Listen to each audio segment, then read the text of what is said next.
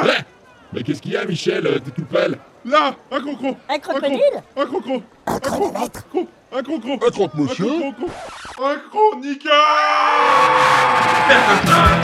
raconte-nous une chronique Percosta, un mélange subtil Percosta, d'histoire vaguement épique Percosta, et de franchement débile.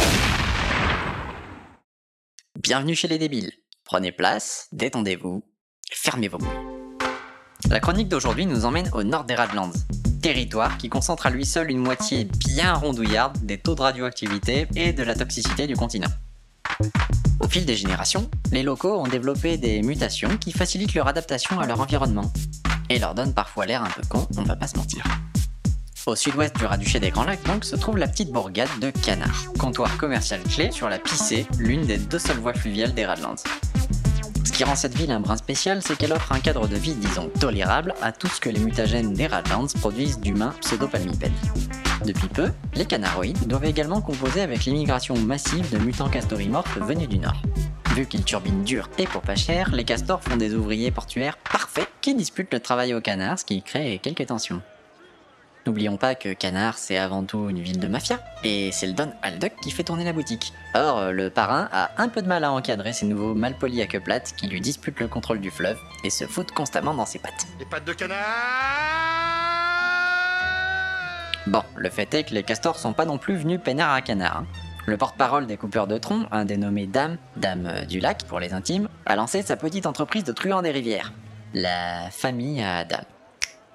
Merci machin. Dame, euh, c'est le taulier des docks. Un gars aux idées aussi courtes que ses chicots sont longs, même pour un castor. Et il bouffe une part conséquente du bénéfice du Don sur le commerce fluvial d'ailleurs. À force d'habitude, donc, plus personne à Canard ne s'étonne de voir un mec se faire décaniller en pleine rue de temps à autre. Ça met l'ambiance, et dans l'ensemble, la ville continue de rouler.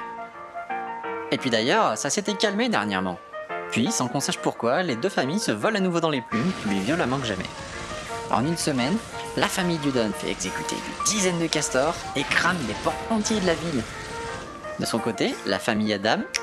Ah, ça suffit, merde De leur côté, les castors bloquent complètement tous les accès au fleuve, si bien que le commerce de canards se retrouve complètement à l'arrêt.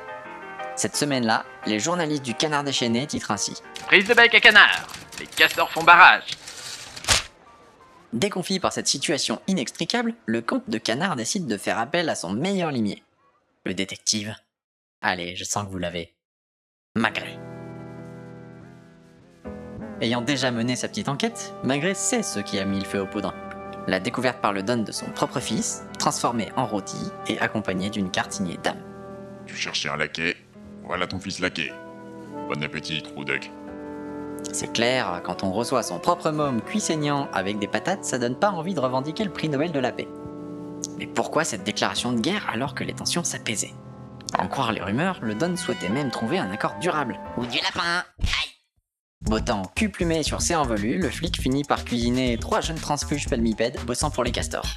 Les trois loulous arrêtent très vite leur rififi et se mettent à table quand Magret s'intéresse à l'espèce de grosse bible qu'ils trimballent partout avec eux. Les livres, c'est comme les piments, quand on vous les passe à travers la gueule, ça donne envie de cracher le morceau. Selon eux, le Don Alduck voulait arrêter les frais et trouver un terrain d'entente avec les castors avant que la situation ne vire au moche. Après avoir expédié son compte fils chez le gros dame avec un courrier un brin sensible, il l'a averti de sa visite par message vocal. Vous connaissez les jacteurs Ces saloperies qu'on utilise pour communiquer à distance sur Eden là, marche une fois sur deux. Eh ben, le Don a annoncé l'avenue de son fils avec ça. Et voilà le message qu'il avait enregistré. Salut, dame. Pour entériner notre accord, j'ai un gros contrat à proposer. Tu trouveras tous les détails dans la lettre portée par Philippe, mon fils. Tout ça c'est bien joli, mais dans l'opération, le Don n'avait pas calculé le manque de fiabilité de ces conneries de jacteurs. Et voilà le message que Dame a entendu de son côté. Salut, dame. Gros. Philippe, mon fils. Dame n'étant effectivement pas un génie, il a pris le début plutôt très mal, et la fin de manière plutôt littérale. Avouez qu'on peut pas lui en vouloir, pauvre pépère. La raison de tout ce bitzouf est tellement con que le détective Magret en fait tomber sa pipe. Mais vu le bazar que ça a créé, ça change pas grand chose au cassoulet. Va demander à l'autre canard vexé de passer l'éponge sur un truc pareil. Magret décide donc de jouer la finesse. D'un côté, il va exposer le bousin au bras droit du Don, Almac, et d'un autre, il va expliquer à Dame l'intention de départ. Dulac a beau être une brute, quand il finit par capter le malentendu, il se détend un peu. Magret met alors Almac et Dame autour d'une table et leur propose de se passer du vieux Don et de signer l'armistice. Et le vilain petit Almac, euh, sentant venir sa chance, n'hésite pas une seconde à truander son boss. Avec le soutien de son nouveau partenaire, il passe à ça de liquider Alduck, qui parvient quand même à se barrer à tire d'aile de cette ville, qui lui aura finalement tout pris. Almac devient ainsi le nouveau Don, tandis que le Don Alduck rebondira quelques années plus tard en prenant la tête de la Quadcorp Candorn, poste qu'il occupe encore à ce jour. Pour récompenser son service exemplaire, le détective Magret sera nommé shérif des Grands Lacs et le Daily Radlands lui consacrera sa une en titrant Encore une victoire à Canard